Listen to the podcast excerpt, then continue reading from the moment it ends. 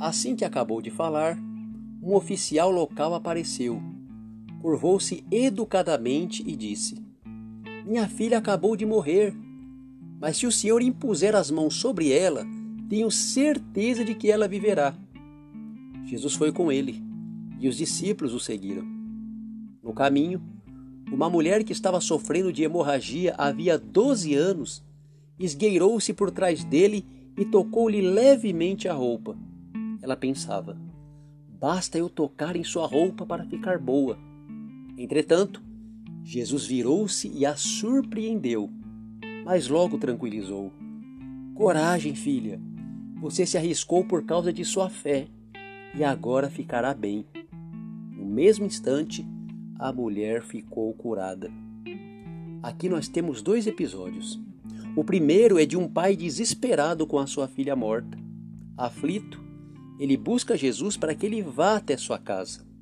E Jesus então se dirige para lá junto com os seus discípulos. E daí surge essa mulher, que sofria há 12 anos de uma constante hemorragia. E pela lei mosaica, essa enfermidade colocava ela separada do convívio social, por ser considerada impura. Essa moça, então, saindo do seu lugar na qual ela era imposta, aproximou-se de Jesus e tocou na beira das suas vestes, pois ela achava que só precisaria disso para ser curada. E estava certa. Uma fé extremamente simples, uma fé sem eloquência, sem retóricas, sem grandes performances, foi tudo muito simples. Jesus, com um olhar acolhedor e humano, chamou aquela mulher excluída de filha, trazendo não só cura, mas dignidade, incluindo ela novamente na sociedade. Nós temos uma certa tendência de estabelecer regras para o nosso relacionamento com Deus. Acreditamos que Deus funciona desta ou daquela maneira. Mas existem pessoas que reconhecem a autoridade de Jesus e clamam por socorro e têm suas preces atendidas das maneiras mais variadas, cada uma de um jeito.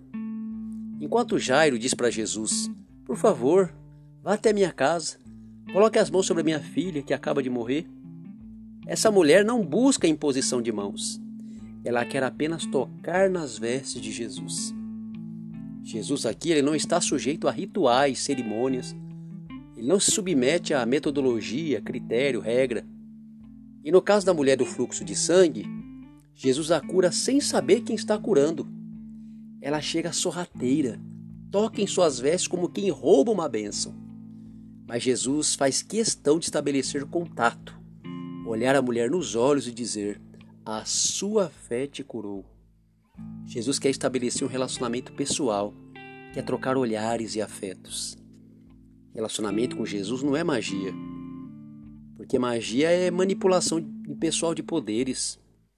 Magia é tentar ficar distante de Jesus, desfrutando apenas dos seus favores, sem nenhuma relação afetiva e pessoal.